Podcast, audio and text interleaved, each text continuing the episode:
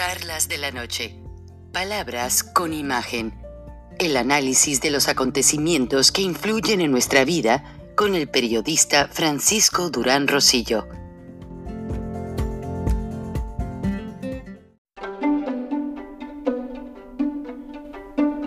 Frank Durán Rosillo eh, te saluda y los saluda a todos ustedes, su amiga María Celeste Raraz, para invitarlos a que se suscriban a mi canal de YouTube María Celeste Raraz, tal como mi nombre, donde les informo todas las semanas eh, sobre entrevistas que tienen un tema que ayuda a mejorarnos como personas y de paso son interesantes. Las pueden encontrar en mi canal de YouTube, así que los espero. Y se suscriben gratis.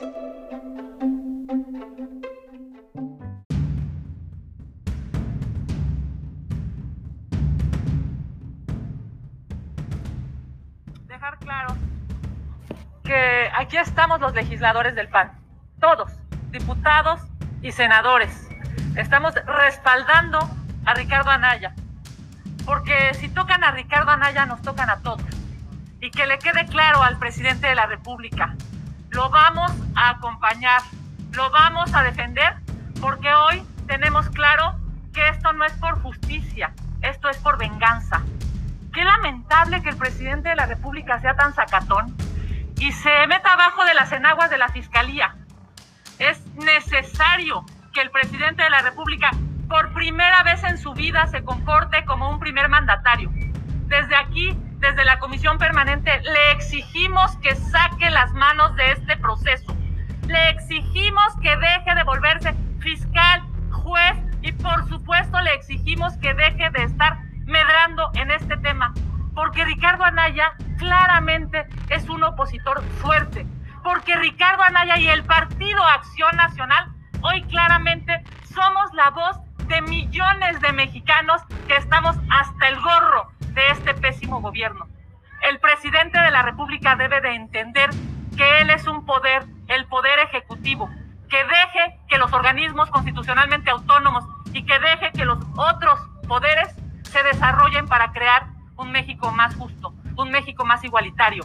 Él prometió muchísimas cosas que hoy no ha cumplido. Saque las manos del proceso de Ricardo Anaya, presidente. No lo prestigia, lo vuelve un sacatón, lo vuelve un vengativo, lo vuelve una pésima persona y México no se merece un presidente como este.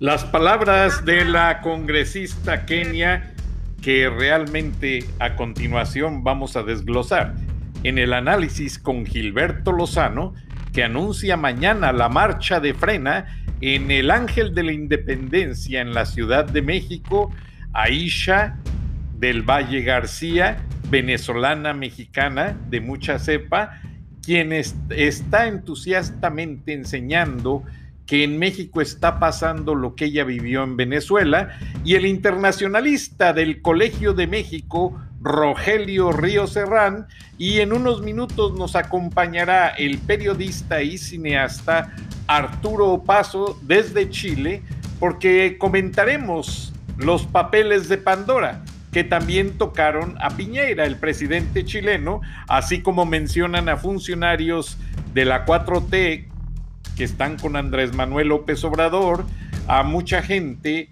incluso hasta de la Iglesia Católica. Qué lástima. Bienvenidos a Charlas de la Noche, Palabras con Imagen.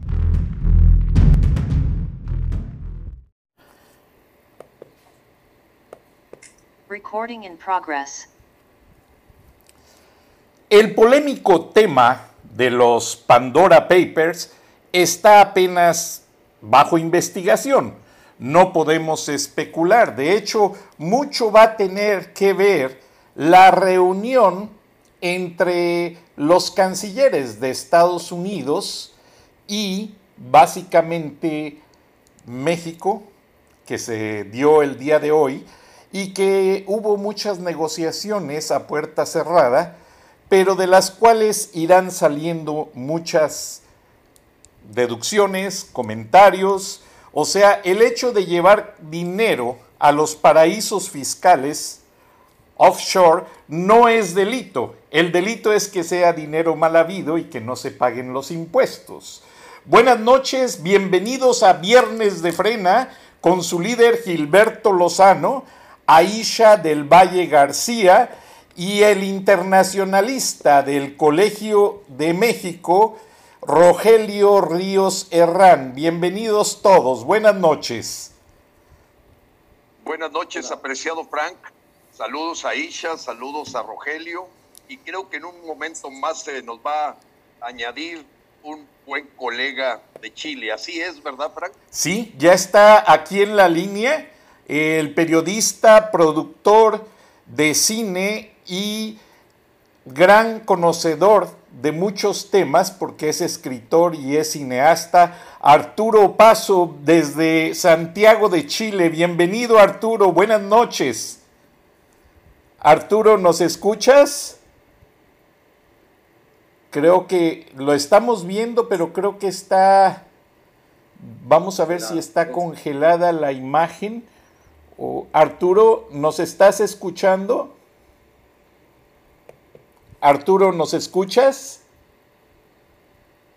Te vemos, pero no te escuchamos, Arturo.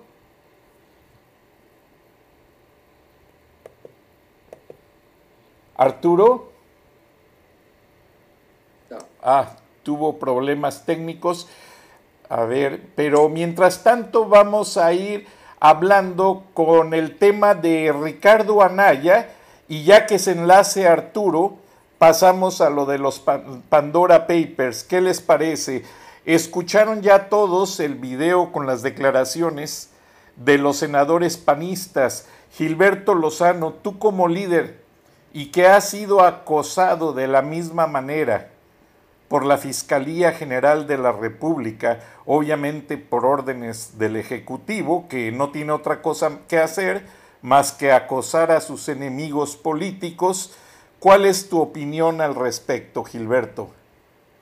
Bueno, que indudablemente, apreciado Frank, eh, y a todos los paisanos, un saludo a la audiencia de Charlas de la Noche. Eh, creo que el caso de Alejandro Gertz Manero, pues se ha ya evidenciado como una policía política de López, queda completamente atrás aquella idea con la que se mencionó su nombre como un fiscal autónomo. Y fue muy claro desde el principio que él iba a ser un fiscal a modo, un fiscal carnal, me acuerdo que esa fue la expresión que usaron muchos eh, editorialistas, y se ha venido confirmando que su trabajo no ha sido perseguir el crimen, que no sea eh, aquellos detalles que puedan ayudar a reforzar, eh, a evitar la crítica hacia el gobierno de la 4T. Hoy destaca evidentemente esta persecución política a Ricardo Anaya.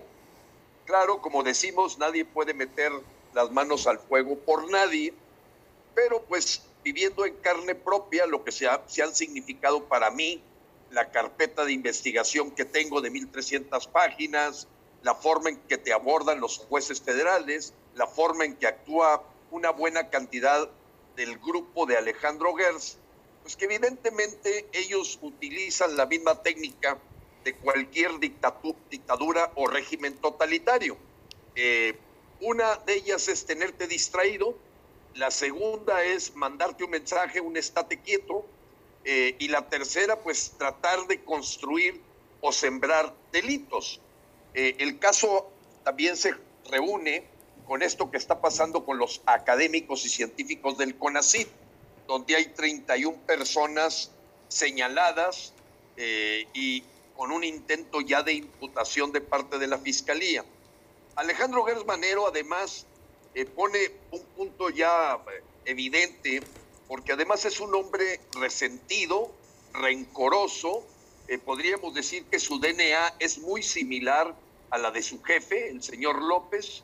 Nadie puede saber, perdón, nadie puede dudar de que, de que Alejandro Gers no es más que un, un brazo, un instrumento de castigo que utiliza el dictador del Palacio Nacional, López Obrador, y, bueno, eso se ha visto evidente porque ha utilizado su puesto también para atacar a su excuñada, tratar de llevarse la herencia que dejó su hermano y utilizar ese poder y autoridad que tiene hoy como fiscal para cobrar asuntos personales, verdaderos conflictos de interés.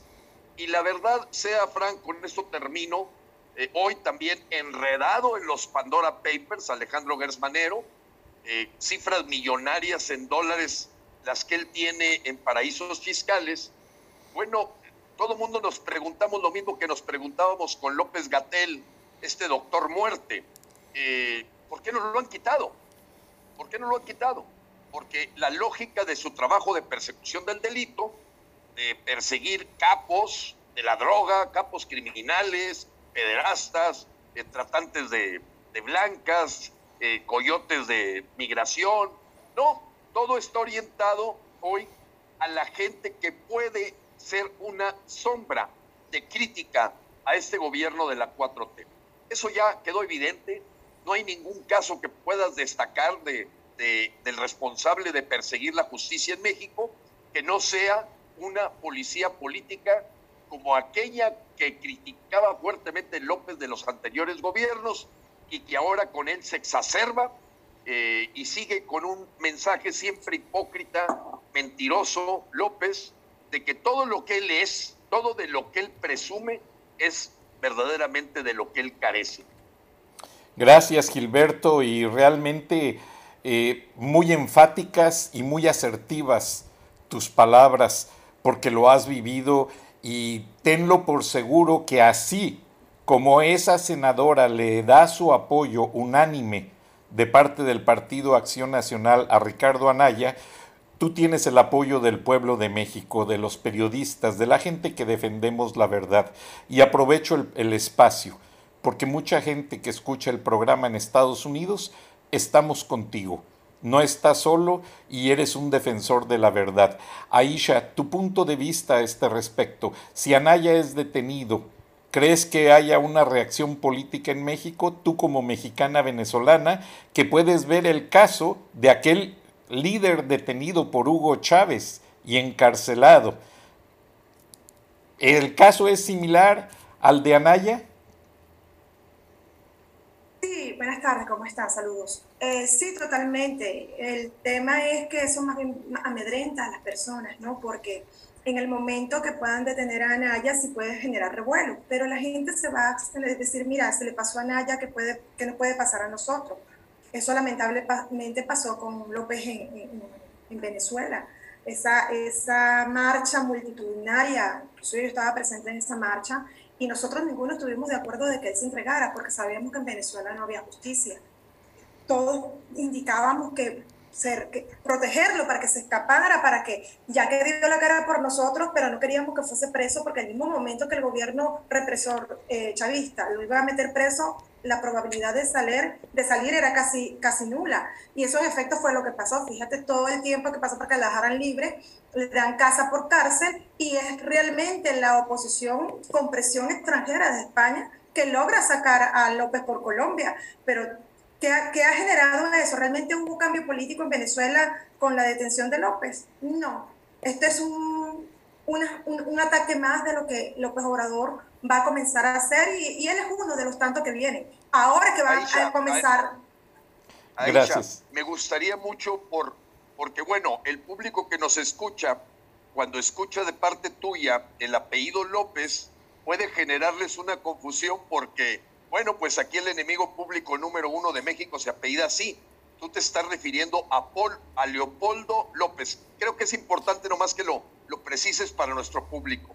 Ah, disculpen, sí, para nosotros es normal decirle eh, López a Leopoldo, disculpen, a veces se me pasan los, se me pasan los, los dos países, no es fácil. Qué bueno, Aisha. Pero ah, gracias, gracias por la acotación. Si me permites hacer una pequeña pausa para introducir al cineasta, periodista y productor de cine, Arturo Paso, quien nos acompaña desde Santiago de Chile y que él más que nadie ha conocido y nos ha ayudado con contribuciones sobre lo que pasó con las vacunas en Chile. Ahora todo el mundo sabe que hubo un político chileno que fue deportado, tengo entendido, también hay algunas situaciones con otro político que tiene nacionalidad chilena y mexicana, que no se presentaba a declarar por el hecho de estar visitando eh, de vacaciones a la familia en Chile, pero también los Pandora Papers han tocado la sensibilidad del de el presidente chileno, expresidente chileno, y quien también está pues por allí siendo investigado. Buenas noches Arturo, danos un antecedente porque la comunidad chilena empatiza mucho con la comunidad mexicana por aquel asilo político que Luis Echeverría Álvarez dio a muchos chilenos después del golpe de Estado de Pinochet, en el cual fue derrocado Salvador Allende. Bienvenido Arturo, ¿cómo estamos? Arturo. Francisco, buenas. Arturo, ¿me escuchas? Hola. Sí, aquí estoy. Ah, bienvenido Arturo. ¿Me escuchas? Sí, te, escuchamos, todos. Ya estamos todo el equipo en pantalla. Muy bien. Buenas tardes, ¿cómo están todos? Bien, Arturo. Saludos, Arturo. Gracias. Hola. ¿Qué tal? ¿Cómo están? Aquí estamos bien conmovidos con los Pandora Papers en, en un momento donde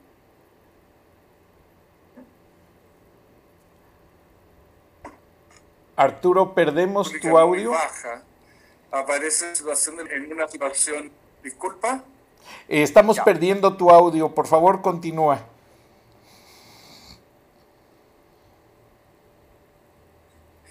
Eh, ok, me voy a acercar un poco. Em, bueno, lo, involucra él en, en unas sociedades, eh, en una venta de una minera en las Islas Vírgenes, eh, que implicaba un, una de pago de, esa, de, esa, de ese negocio, implicaba una decisión que él iba a tener que tomar como presidente de la República en su momento, y que era una de, no, de no hacer, de no, ah, de no permitir que esa zona fuera una zona de exclusión eh, ecológica. Entonces eh, es muy complicado porque eh, lo involucra él no solo en, en sociedades hechas en, en, paraísos fiscales, sino que lo involucra en, en el ejercicio de, de la presidencia, de haber influido en decisiones que se tomaron en su momento para eso. ¿Te refieres al expresidente Piñera? Piñera, el presidente actual Piñera. Ah, perfecto. No el expresidente. Ah, perdón. Él está en su... Arturo. En el eh, primer periodo había sucedido esto. Un poco antes de su primer periodo.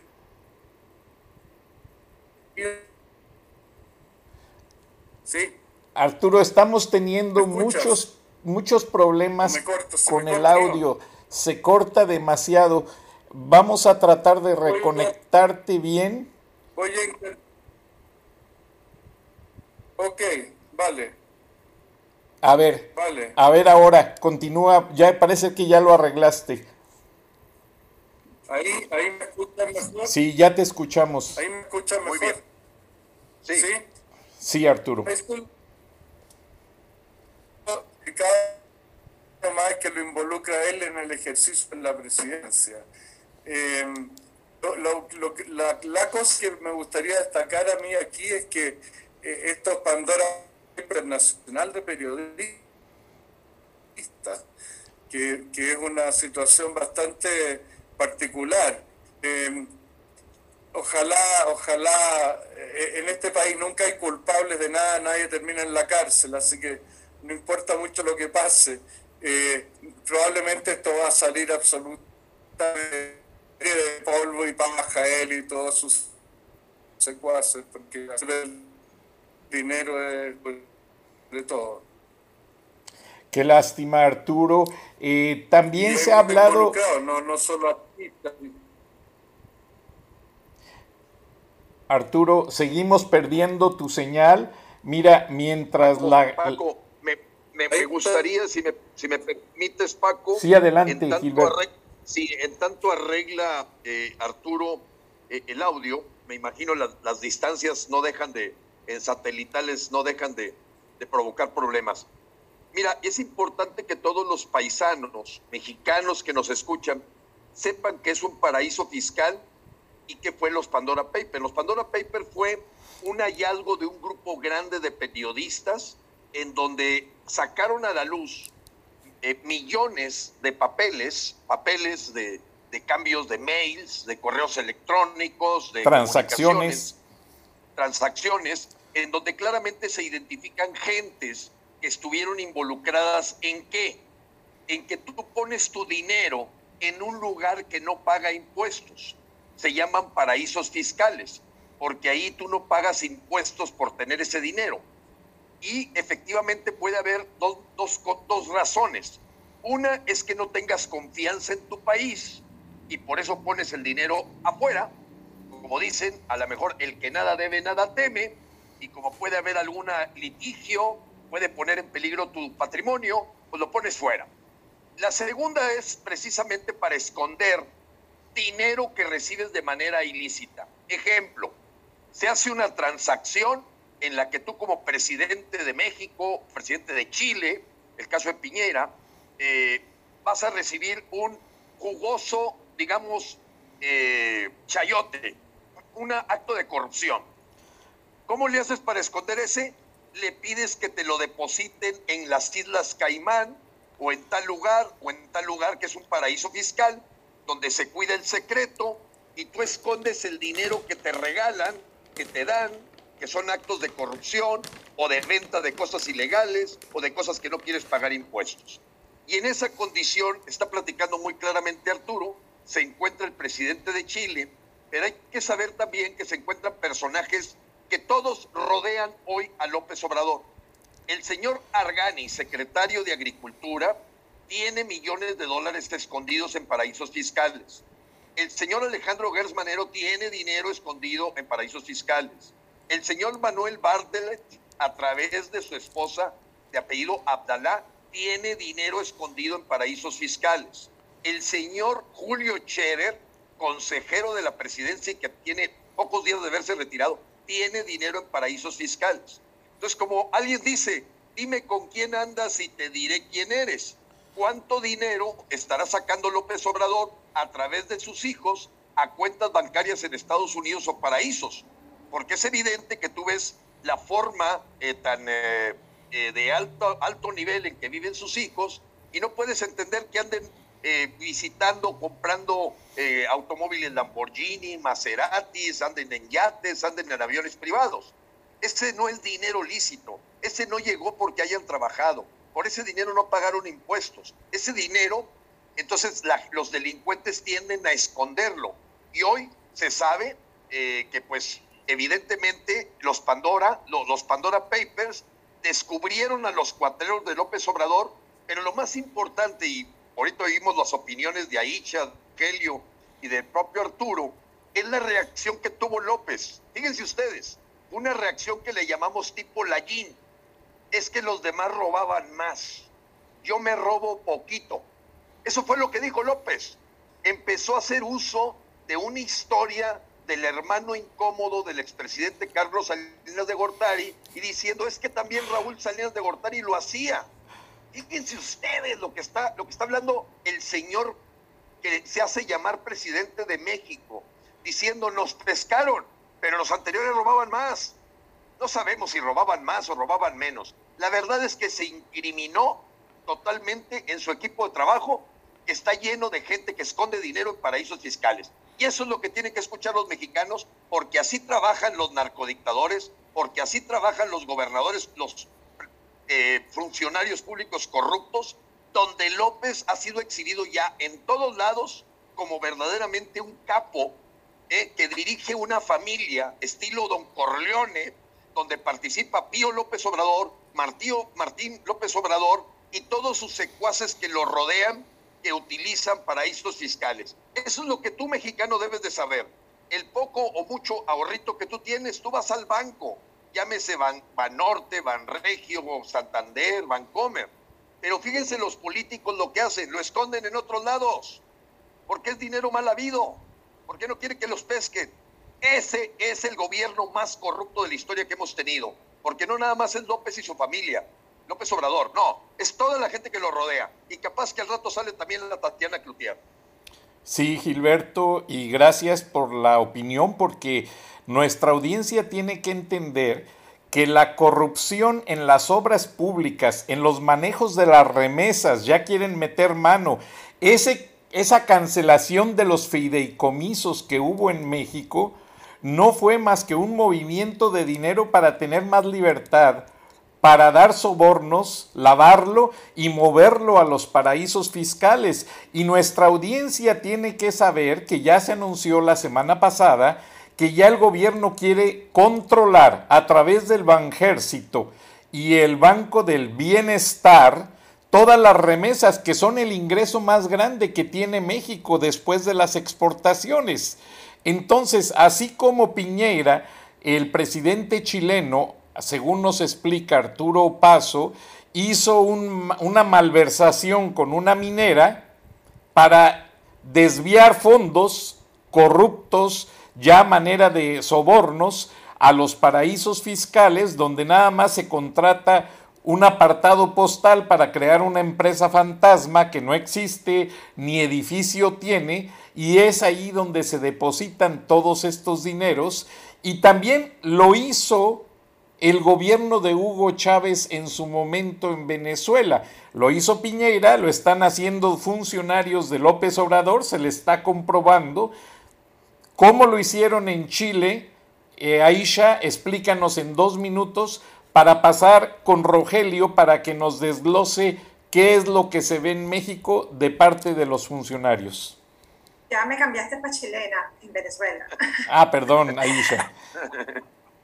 Ay, sí, ah, no, aparte de venezolana es chileno también. No, que quiero mucho a los chilenos, tengo muchos amigos en Chile y... Ya tienes uno más, Arturo Paso, que te va a invitar. Gracias, Arturo, un placer y quiero mucho a los chilenos porque el apoyo que le ha dado a mis hermanos venezolanos es algo que realmente todos los venezolanos que estamos afuera lo valoramos, lo valoramos de todo corazón.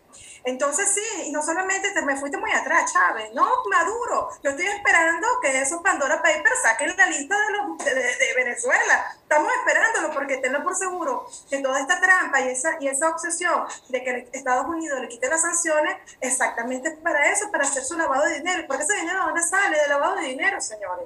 Sale de las trampas que hacen, de los sobornos, de, de los pagos extraoficiales que hacen y obviamente, y en las Canarias y las Vírgenes, entonces eso es normal ya. Lo importante es que ya está saliendo a relucir y todo eso, señores, por el Frente Comunista que estos locos quieren seguir implementando en, en nuestros países. Porque ese dinero es para pagarle a las caravanas, que ya es demasiado notorio, es para desestabilizar a, nuestras regiones, es para pagarle a los saboteadores, es para pagarle a Maduro y a toda su cúpula de narcodictadores. Entonces, en Venezuela Chávez lo hizo, pero yo me vengo más para acá. Estoy esperando la lista de Maduro, porque creo que ahí está desde, Maduro, Diosdado Cabello para abajo, militares, etcétera.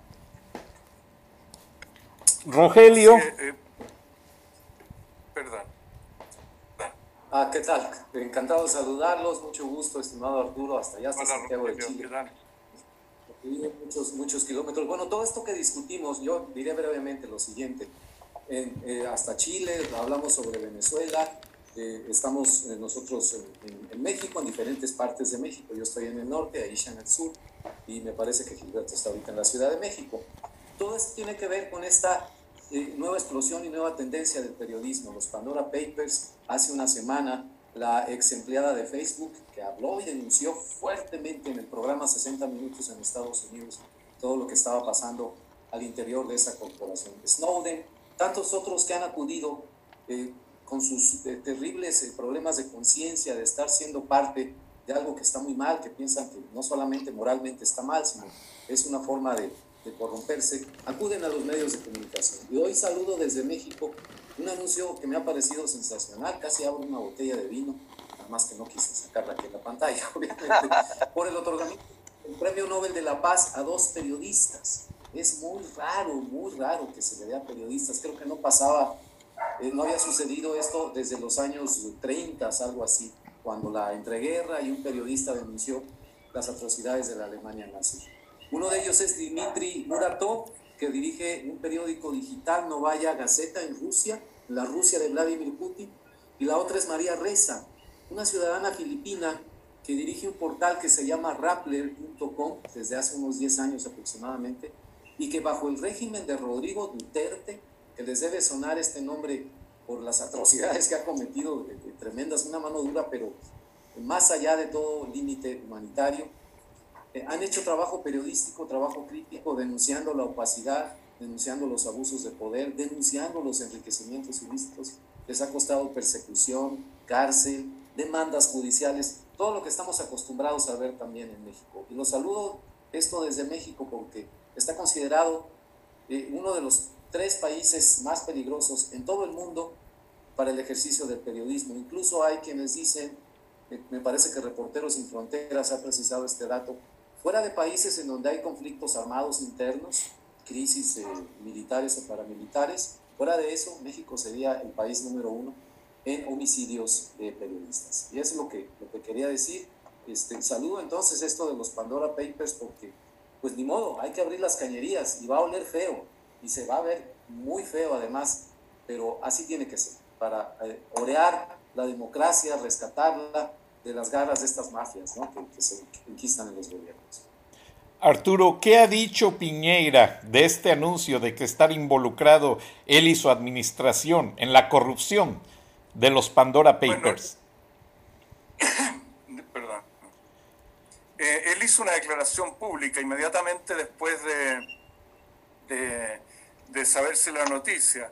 Eh, sin embargo, se probó a las pocas horas de que, de que había mentido. Él había dicho que eh, había una cláusula en un contrato que no existía. Es un poco enredado, pero él salió a decir que él no había hecho nada. Ahora, quisiera destacar algo, ¿ah?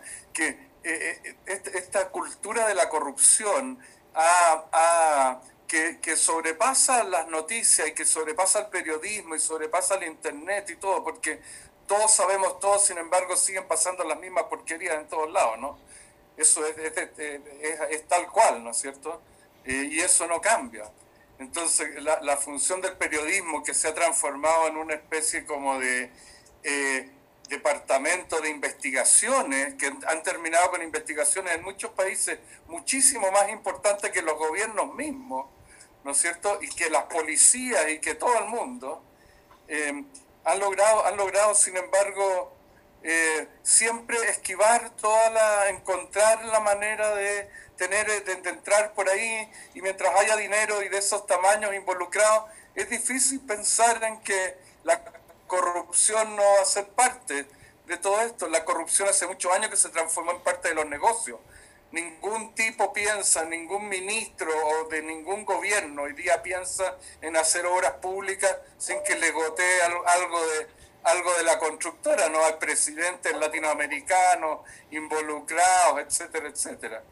Lo que sí han tratado de hacer, y aquí lo hacen, es eh, eh, eh, un cinismo en el lenguaje, ¿no? Hacer una diferencia entre lo que es ilícito y lo que es ilegal. Entonces, ellos no hacen nada ilegal porque no los pueden meter presos, solo hacen cosas ilícitas. Que aparentemente ya no está mal hacer cosas ilícitas.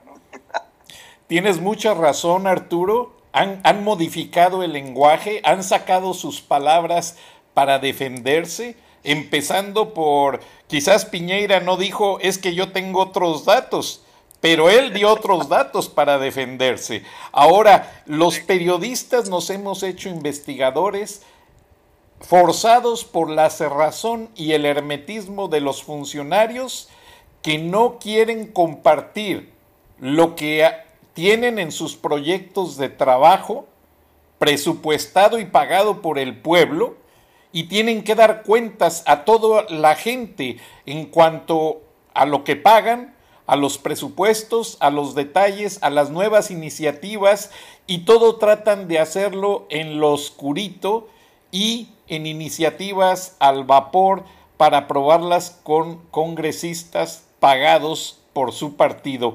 Gilberto, está pasando mucho esto en México tú tienes una marcha mañana en la Ciudad de México para decirle al presidente y marcarle muy claro que el pueblo de México paga su sueldo, el de sus amigos que están empleados por el gobierno, como el secretario de Gobernación, Olga Sánchez Cordero, como senadora, y mucha gente que está ordeñando la ubre del gobierno sin justificarlo, sin experiencia.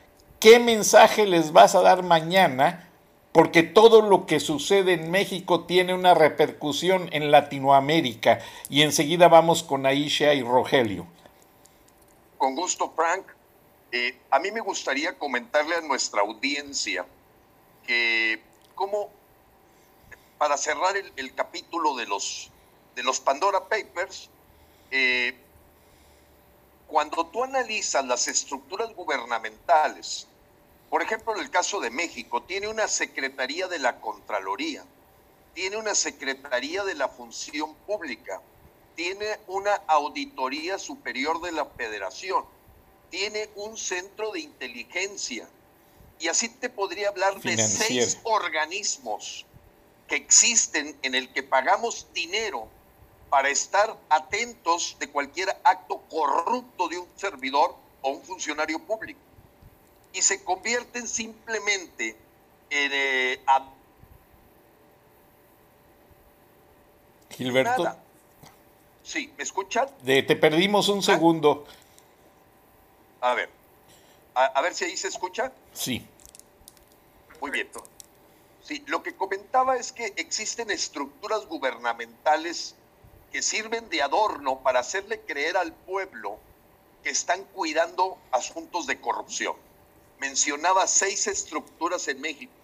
Secretaría de la Contraloría, Secretaría de la Función Pública, Fiscalía General de la República, Centro de Inteligencia, tienes después la Auditoría Superior de la Federación.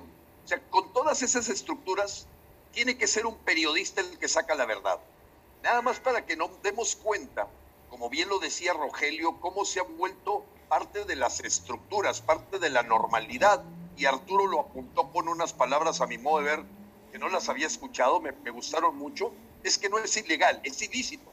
Y entonces como que la gente va acostumbrándose a ese, a ese proceso. Bueno, para nosotros en México eh, es muy claro que está ocurriendo algo que durante muchos años muchos mexicanos luchamos. Que así como tienes un derecho a elegir, tienes un derecho a despedir.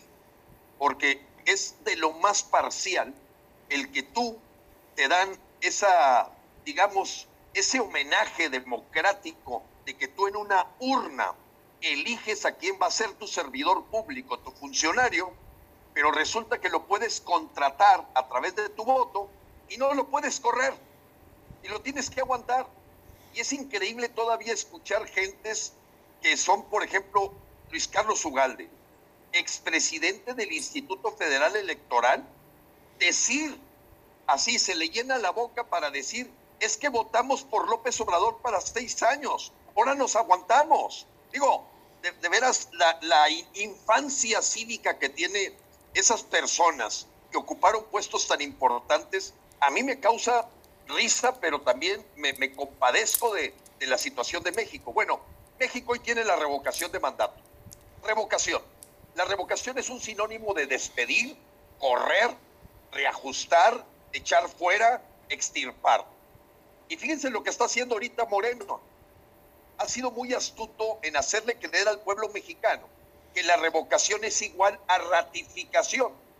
Esa es la narrativa que ellos tienen. Llamarle ratificación para que la gente que está en contra de López se desentienda, se aleje de utilizar su derecho a despedir a un funcionario público que no sirve o que no funciona. Y han caído en eso inclusive intelectuales, mexicanos, eh, líderes de opinión, comunicadores, de querer ver esto como una ratificación. Y quiero decirle con todas sus palabras francas a la gente que nos escucha, en ninguna parte de la ley federal de revocación aparece la palabra ratificación. En ninguna. ¿Por qué? Porque el señor López Obrador ya está ratificado hasta el 2024. Lo que le están dando la posibilidad a los mexicanos es de correrlo ya, echarlo fuera ya. You're fired tú estás despedido. Eh, lo digo porque, bueno, esa es una frase muy utilizada allá por mis paisanos. You are fired, estás despedido. Y en ese sentido, pues yo entiendo que estamos topándonos con algo sumamente nuevo y por ello la marcha de mañana, eh, Francisco, porque ahorita ha habido una campaña orquestada entre editorialistas, periodistas, comunicadores, para que los mexicanos se alejen de inaugurar esta herramienta de la democracia participativa y directa que tiene más de 185 años en Suiza. Acuérdense que la revocación nació en Berna, Suiza, en 1848 y que los Estados Unidos en 50 de sus estados tiene más de 100 años. El derecho es tan fuerte y tan importante, el derecho de elegir y contratar a un empleado, como el derecho a despedirlo por inepto, corrupto o traidor. Para todos los mexicanos, y me refiero al 70%, hoy el mandatario no ha sido más que un instrumento de propaganda populista, un tipo que ha destrozado México, que ha tenido complacencia con los cárteles del crimen organizado, que ha tenido que venir el secretario de Estado de los Estados Unidos a leerle la cartilla como lo ha hecho desde el día de ayer y hoy, para decirle, señor, o hace esto, esto y esto, o vamos a tener que aquí porque, por ejemplo, tienen detenidos 24 visas de agentes de la DEA. El asunto del narcotráfico es internacional.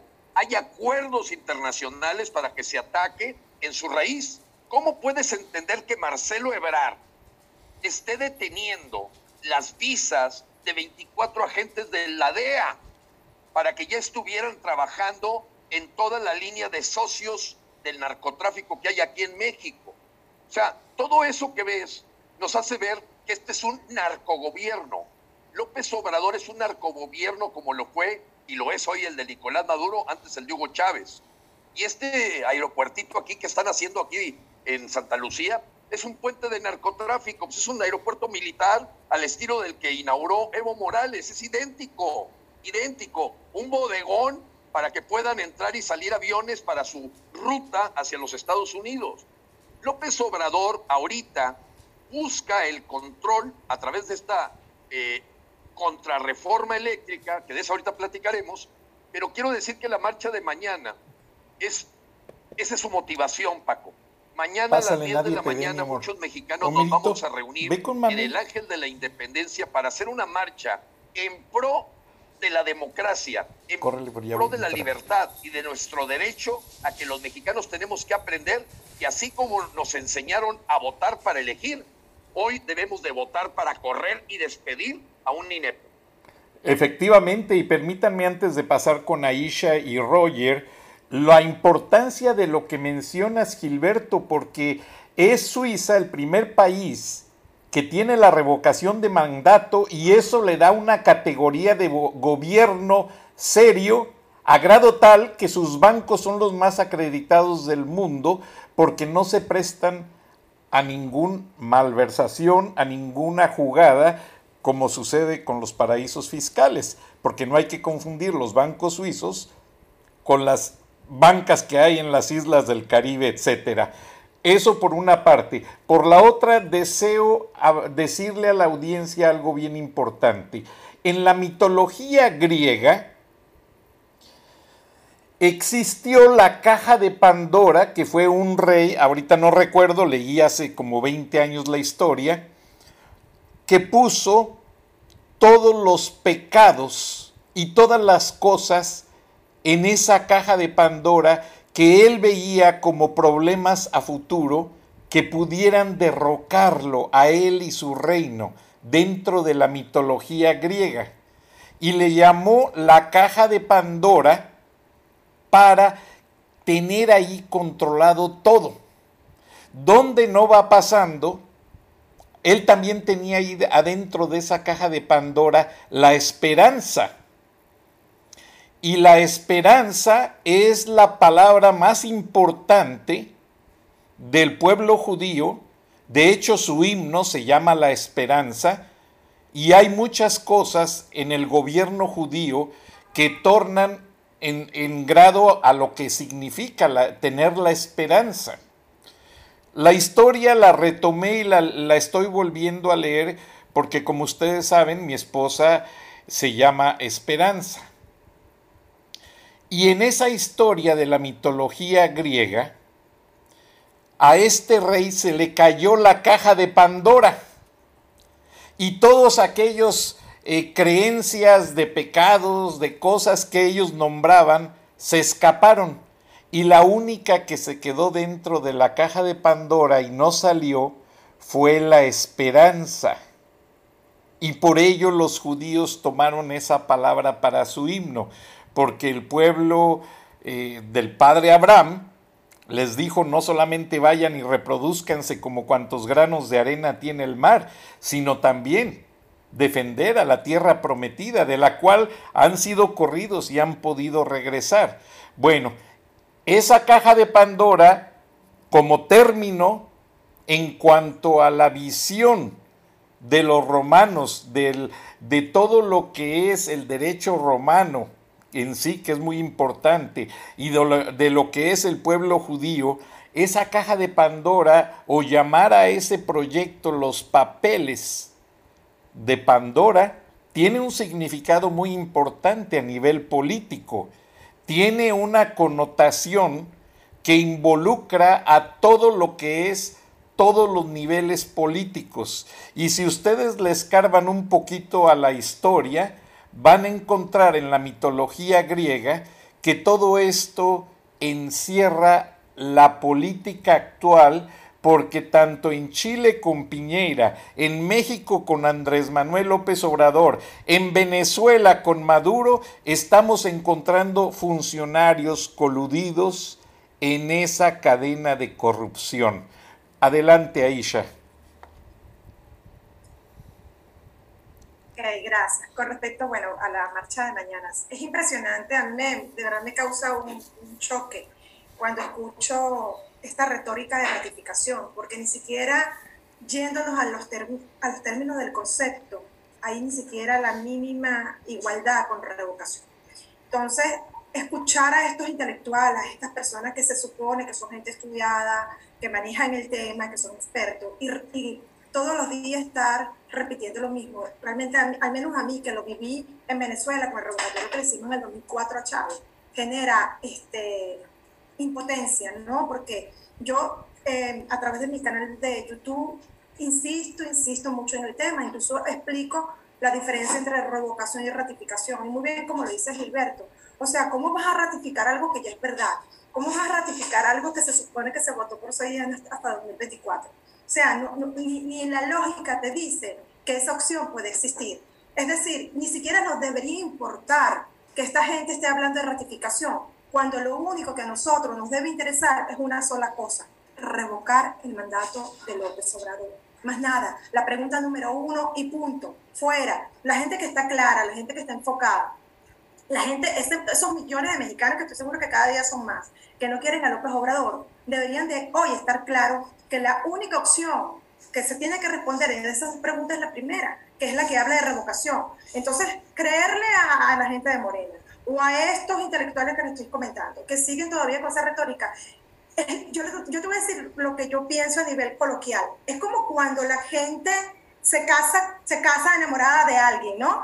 Y entonces el hombre te salió mal o la mujer te salió mal, para no, para no verme como feminista. Y entonces tu papá, tus amigas, tus hermanos, mira, vale, este tipo no te conviene. Aisha, mira, no te estás dando cuenta que te usa. No vale, pero mira, a veces me regala flores, a veces me trae chocolate que me gusta, a veces me lleva a pasear. No, pero es que no te conviene, no te das cuenta. Y uno quiere creer que, que, esa, que ese ser humano sirve, que eso realmente es lo que... Así están. Entonces, la gente no quiere, el temor que le da a la gente con la revocación de mandato, es temor a admitir que se equivocaron, es temor a admitir el cambio. Y eso es lo más triste de, esta gran decisión que vamos a tomar. No sé si ustedes lo saben, pero imagínense ustedes, mi país de origen, Venezuela, que estamos secuestrados desde el año 2000 por, la, por, Hugo Chávez en su momento y ahora Maduro.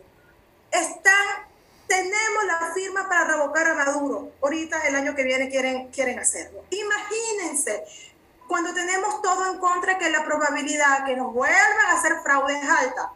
Y en cambio México, que todavía tiene todas las instituciones y todo para lograrlo, duda, es preocupante. El llamado es a unirnos a este mensaje revocatorio, a este, el llamado es Mañana a las 10 de la mañana en el Ángel de la Independencia, todos unidos ir a marchar en pro del revocatorio y sobre todo lo más importante, que es importante la marcha, el llamado, señores, preregistrarnos. Necesitamos 3 millones de registros para poder solicitar revocatorio de mandato. Y claro que se puede, por Dios, mire, yo soy estadístico, yo soy actuario, yo te manejo números, yo te manejo análisis, yo te manejo muestreos. Te, les puedo decir con propiedad que tenemos la población suficiente. Yo te hago un estudio muestreo ahorita y estoy segura que te puedo decir con certeza la cantidad de personas que hoy la oposición tiene, cuando hablo de oposición no de partidos opositores, la oposición que está en contra de López Obrador. No digo 40% se puede lograr. Realmente, creyendo en esta herramienta, podemos lograr las todas. Entonces, sí se puede y tenemos todo para lograr. Claro que se puede. Gracias, Aisha. Rogelio, antes de pasar con Arturo Paso, el empresariado mexicano en Monterrey dio la espalda a la candidata de Morena y eligió a otro partido como gobernador y como alcalde. Tomando esa referencia, ¿están los regiomontanos puestos para la revocación de mandato? Nada menos que un gran líder como Gilberto Lozano, que también es empresario, va a llevar la causa hasta todo lo que se tenga que hacer? Mira, te diría que hasta donde he tomado el pulso, aquí en mi comunidad, entre amigos, colegas periodistas, ciudadanos, en general, hay mucho entusiasmo por esta idea de, de, sacudirse la fatalidad de que, bueno, pues ni modo, son seis años, ¿no? Y, y hasta que se vaya. No, no, no, ese instrumento abre la posibilidad de que no sea así, porque eh, se discute mucho y, y, es uno de los argumentos que utilizan quienes dicen, no, pues tiene que durar seis años porque en la urna el voto así, así lo ordena, así lo establece. Esa es la legitimidad que han recibido los gobernantes. Pero no, no, no es así. Hay que precisar, el, voto en efecto te da la legitimidad de acceder al poder. Pero tú no puedes hacer con ese voto lo que te dé la gana, ni es un cheque en blanco, ni una carta en un as en que lo puedes utilizar cuando tú quieras, sin atender las leyes, las instituciones, el marco institucional en el cual estás inserto, tus obligaciones como funcionario público. Gracias, Roger. Arturo, en los tiempos modernos, después de Chile salir de una larga dictadura, que fue un gran dolor de cabeza, diles aquí a nuestros mexicanos que nos escuchan que ustedes sí se enfrentaron a la dictadura, buscaron la democracia y sacaron al dictador. Eso que nos sirva de ejemplo. Y si no se cuida Piñera, yo te aseguro que lo sacan de la presidencia. Pero los chilenos no se dejan de nadie. Quisiera, quisiera destacar el hecho de que, gracias Francisco, quisiera destacar el hecho de que en este minuto eh, hay una, una, una comisión constituyente que está escribiendo la nueva constitución de Chile la están escribiendo entre 150 y tantas personas elegidas por el pueblo, la mitad son mujeres y eh, hay paridad y hay, un, hay 17 representantes de los pueblos indígenas. Eh, así que es un, es un, gran logro. Lo que sí quisiera, eh, algo muy lindo de, la historia que contaste de, la, de Pandora, yo no sabía que la esperanza era la que había quedado adentro. y me imagino que en este caso la esperanza es de que todos estos corruptos sean juzgados de alguna manera. Cuando, cuando uno ve, cuando uno ve que en realidad, eh, cuando me, imagino que la gente en general, ¿no? La, la, ciudadanía de todos estos países ven que pasan estas cosas y que todas estas personas a la larga quedan sin ningún castigo o con castigos ridículos comparados con lo que hicieron, realmente eh, la esperanza eh, se ve bastante afectada, creo yo. Eh, Pero no se pierde, Arturo, no se pierde. No se puede perder, Arturo. Bueno, es lo último que se pierde, pero, pero ¿cómo le explicas a la gente que siguen habiendo presidentes ladrones, que la policía aquí se robó 28 mil millones de pesos, que son, no sé, 100 millones de dólares? Que, ¿Cómo le explicas tú a la gente? ¿Cómo le explicas que es posible hacer una otra cosa. Digo, es, es, una, es una cosa personal lo que estoy diciendo, pero, pero mira, cómo los convence cuando las pruebas que tienen todos los días son de que están rodeados de gente corrupta y donde las relaciones de poder hoy día son están corruptas, absolutamente. Sí, pero eso es una conformidad que no estoy de acuerdo, Arturo, porque en Chile yo he visto a tus estudiantes pelear, pelear hasta el último minuto. Ahora, yo realmente este, pediría en los últimos 15 minutos distribuidos en tres minutos y fracción entre Gilberto, Aisha, Rogelio y Arturo. Sí queda la esperanza en la caja de Pandora, porque la esperanza se quedó allí. Y los papeles de Pandora salieron a la luz pública gracias a periodistas, gracias a líderes, gracias a intelectuales como ustedes que están en contra de la corrupción y que aunque uno crea que no afecta, allá afuera hay, hay, familias sin comer, hay familias sin dinero para pagar la renta, hay gente enferma sin medicinas. Entonces sí afecta, sí hay una reacción y la esperanza es la que nos tiene que empujar a hacer esa revocación de mandato, la esperanza es la que nos da las ideas y nos da el marco del conocimiento de todo lo que está fraguando esta corrupción de manera tal que nos va a ayudar a reaccionar positivamente aprovechando los mecanismos legales para sacar ya sea López Obrador, a Piñera y a cuanto corrupto venga a robarse el dinero del pueblo. Gilberto, en tres minutos tu conclusión, luego Aisha, luego Roger y cierra nuestro invitado de honor, Arturo Paso. Bueno, Frank, eh, a mí sí me gustaría que cuando le toque su turno, Arturo, nos platique por qué esa revocación que vivió Chile obligaba a los chilenos a contestar no. Es más fácil contestar sí que no. Hay hoy una película en Netflix que habla de toda la campaña que pudieron armar para que el no fuera el que ayudara a sacar a Pinochet. Y bueno, ojalá que él profundice un poco sobre eso. Número dos, eh, a toda la gente que pisca tomate, cebolla, chile, eh, frutas allá en los Estados Unidos, traten de imaginarse que el dueño de la finca y ustedes como trabajadores no pudiera correr aquel trabajador que se hace tonto, que se esconde, que realmente no está haciendo su trabajo. Termina yéndole mal a los que sí trabajan. Pero traten de imaginar el escenario de que tú tuvieras que aguantar en, el, en la organización en la que tú estás una persona que es traidora, corrupta y que no hay otra, hay que aguantarlo. Nos, te lleva a la decadencia. Esa es una sociedad, organización, porque esto podría ser utilizado. Entonces, para que la gente entienda eh, esto nuevo que estamos viviendo en México, es que el señor que contratamos para piscar tomate y chile no lo ha hecho.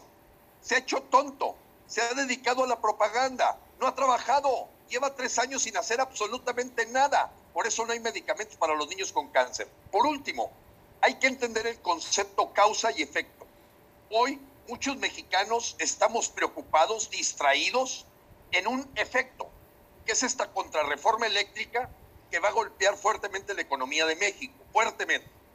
Pero también la semana pasada hubo eh, caravanas multitudinarias para esto de la nacionalización del aborto y toda, porque no se consultó a nadie. Eh, y entonces ves a mucha gente, mexicanos, que nos crean una guerra aquí, otra guerra acá, otra guerra acá, y estamos desunidos y no vemos la causa raíz. Para los médicos es muy claro ese lenguaje. A ver, yo voy a cuidar o tratar de aliviar los efectos, dolor de cabeza, presión arterial, temperatura del cuerpo, o me voy al cáncer. Frena está dedicado al cáncer. Hoy López Obrador es un cáncer y tengo la esperanza que se quedó en la caja de Pandora para que vayamos por él y lo quitemos, porque va a crear un precedente de que alcaldes, diputados, gobernadores, los mexicanos van a lograr un nivel de empoderamiento que va a cambiar a México para verdaderamente tener el México que todos deseamos. Aisha, gracias Gilberto. Mi mensaje es de reflexión. Eh, siempre lo digo y lo repetiré. Me habla una venezolana que vivió 17 años el comunismo en el país en carne propia lo viví, no solo está contando alguien que, que lo leyó. Yo no quiero que, que, México pase por lo mismo que, que lamentablemente pasó y está pasando en mi país. Cada día es más difícil salir de la dictadura chavista. Estamos hablando que el 92% de la población venezolana vive en condiciones de pobreza. Para hacérselo facilito el término, de cada 100 venezolanos, 92 están en estado de pobreza. Eso se dice fácil, pero créanme que se siente muy fuerte.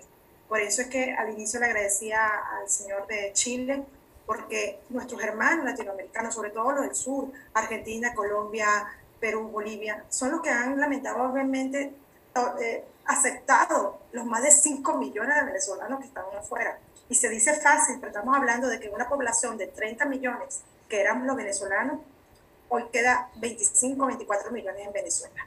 Mi pregunta es, aquí son 120 y pico millones de mexicanos. ¿Para dónde nos vamos a ir?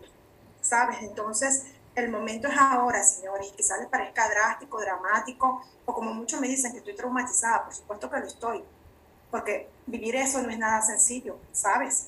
Es una realidad, es una película. Yo ahorita veo lo que está pasando aquí en México, lo he visto de estos tres años, y es como vivir en, en, en, en tan corto tiempo lo que yo viví en, con Chávez en siete, ocho años. Aquí en tres años López Obrador está haciendo lo que Chávez hizo en ocho años. Y es grave, va a millón. Entonces, claro que me desespero y por eso que a veces me ven un poco angustiada en mi forma de dirigirme a las personas, porque quisiera que vean lo que yo estoy viendo, ¿no?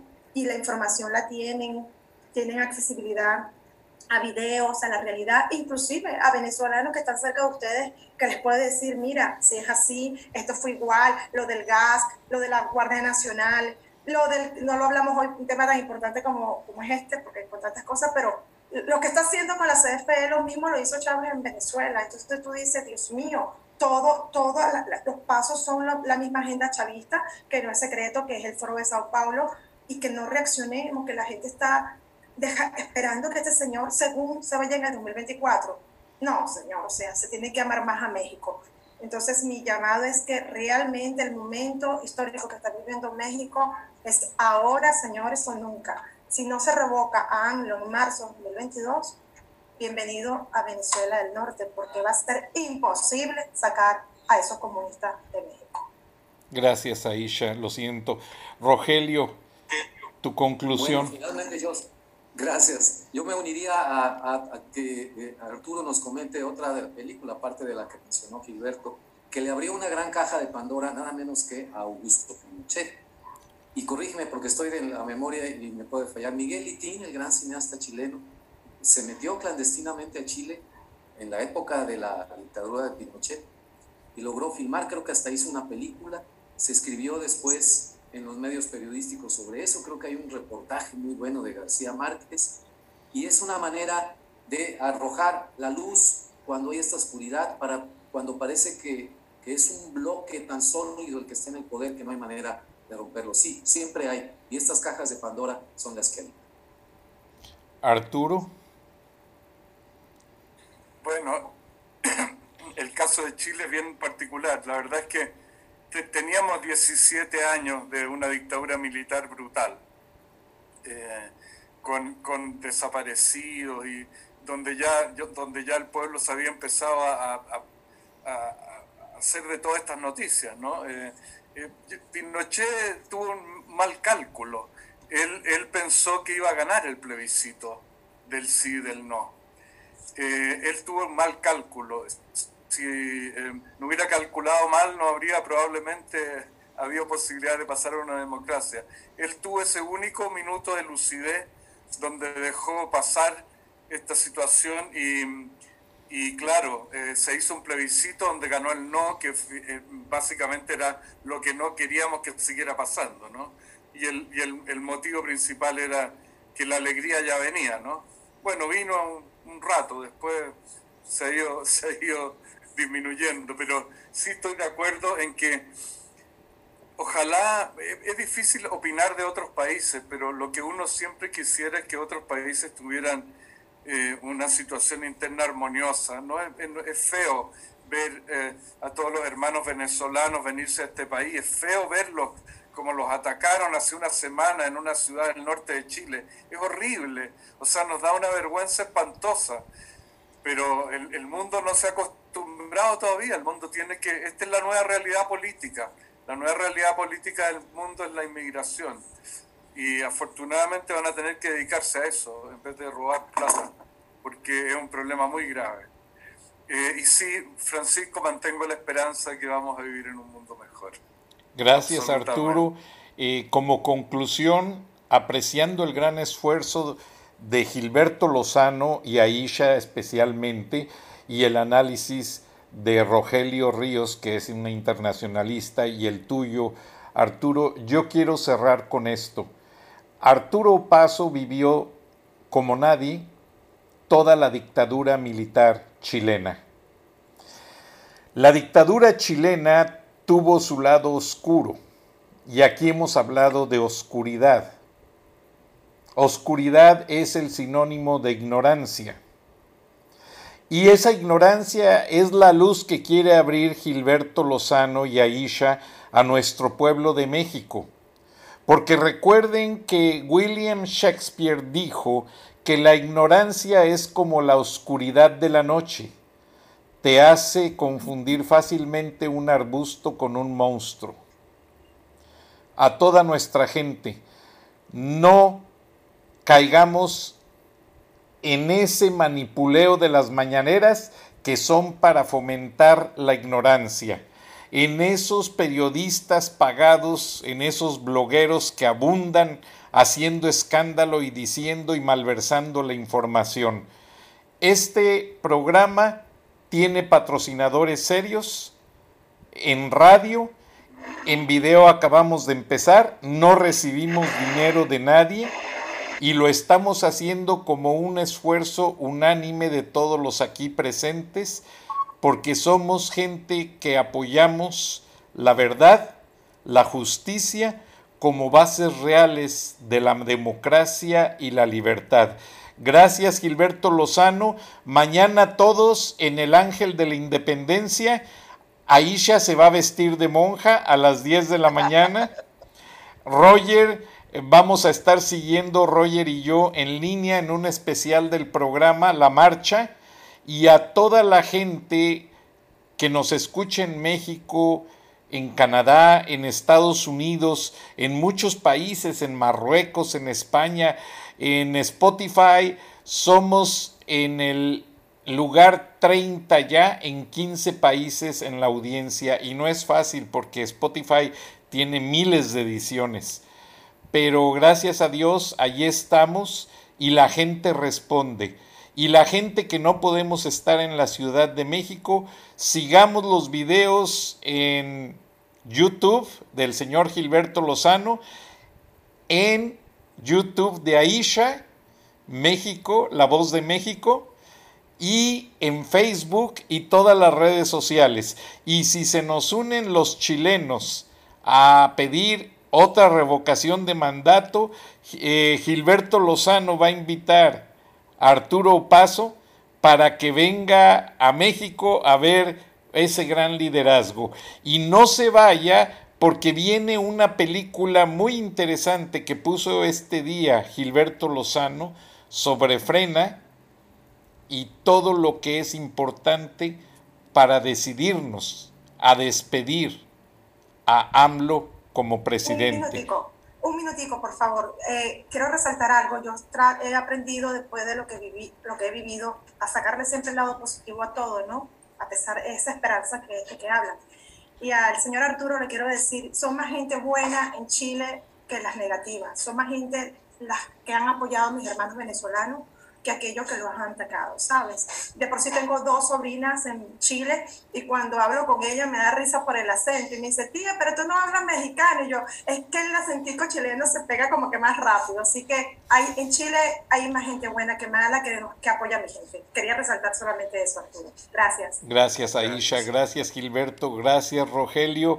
Y creo que lo que dijo Arturo Paso nos sirve de tema para el próximo programa cómo los gobiernos están malversando la inmigración, tanto de manera manipuladora como de manera sucia, y tenemos que estar al pendiente para que esto no sea malversado. Gracias Gilberto, gracias Aisha, buenas noches Rogelio, buenas noches Arturo, gracias por aceptar la invitación. Gracias a todos. Buenas noches. Nos escuchamos la próxima semana. Hasta entonces. Gracias, Dios los bendiga. Gracias. Gracias, chao. Gracias a todos. Recording stopped. Gracias. Arturo. Muchas gracias, amigo. Te lo agradezco. Ahora me tengo que poner a editar.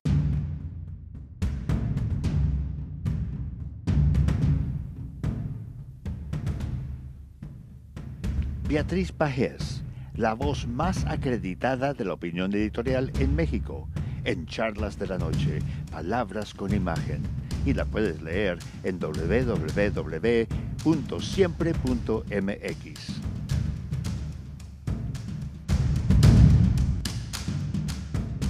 Buenas noches, Frank. Un placer, como siempre, participar en charlas de esta noche. 432. Señoras y señores legisladores del PRI, López Obrador les dijo, tienen la oportunidad histórica de decidir de qué lado están. ¿Van a seguir siendo salinistas y neoliberales o van a retomar el camino de Lázaro Cárdenas? La exhortación que les hace el presidente es falsa, por no decir hipócrita. Detrás de su arenga moralina hay una amenaza clara. ¿Estás conmigo o contra mí? La verdadera disyuntiva no está en ser fieles al pasado, al país de hace 80 años, sino al México que tenemos enfrente y que un tirano quiere destruir. Dejen de engañarse y de pretender engañar a otros. La única razón por la cual el PRI votaría a favor de la reforma eléctrica es por miedo, temor a lo que todos sabemos y no tiene caso repetir. Aprovechen esta oportunidad histórica, háganlo, para que los mexicanos sepamos de una vez por todas si están dispuestos a apoyar la consolidación de una dictadura en ciernes. La nación necesita saber qué piensa un partido histórico de la reforma que redactó un antimexicano y cuyo nombre es Andrés Manuel López Obrador. Digan si el presidente ya los convenció para hacer de México una Venezuela 2, un país de apagones, un cementerio para el empleo, para la industria y una fábrica de pobres. Digan si están a favor de elevar las tarifas eléctricas y dañar la economía de las familias, de prohibir la inversión privada y eliminar la competencia. Digan si quieren hacer de la CFE un monopolio para, como en el comunismo, abrir la puerta a otros, tal vez un monopolio informativo, uno bancario o otro de alimentos. Hay quien ha dicho el PRI no se dejará presionar para fijar una posición un poco de humildad, señores priistas. Las curules que hoy tienen se las deben a hombres y mujeres que, sin creer ya en un partido que los ha decepcionado, decidieron darle su voto con un claro mandato. Garanticen el equilibrio de poderes, impidan que México se convierta en el país de un solo hombre, impidan la destrucción de instituciones. Por lo pronto, López ya logró partir al PRI como a todo el país en dos. El maestro de la polarización usó las debilidades de ustedes, priistas, para que un par de gobernadores hagan las veces de caballos de Troya. Al final se van a quedar sin nada, sin honor y sin partido, porque la apuesta del régimen es acabar de matar al PRI. Hasta aquí mi comentario. Buenas noches, Frank, y buenas noches a todos quienes nos escuchan en Estados Unidos, México y en otras partes del mundo. Soy Beatriz Pajés. Hasta la próxima.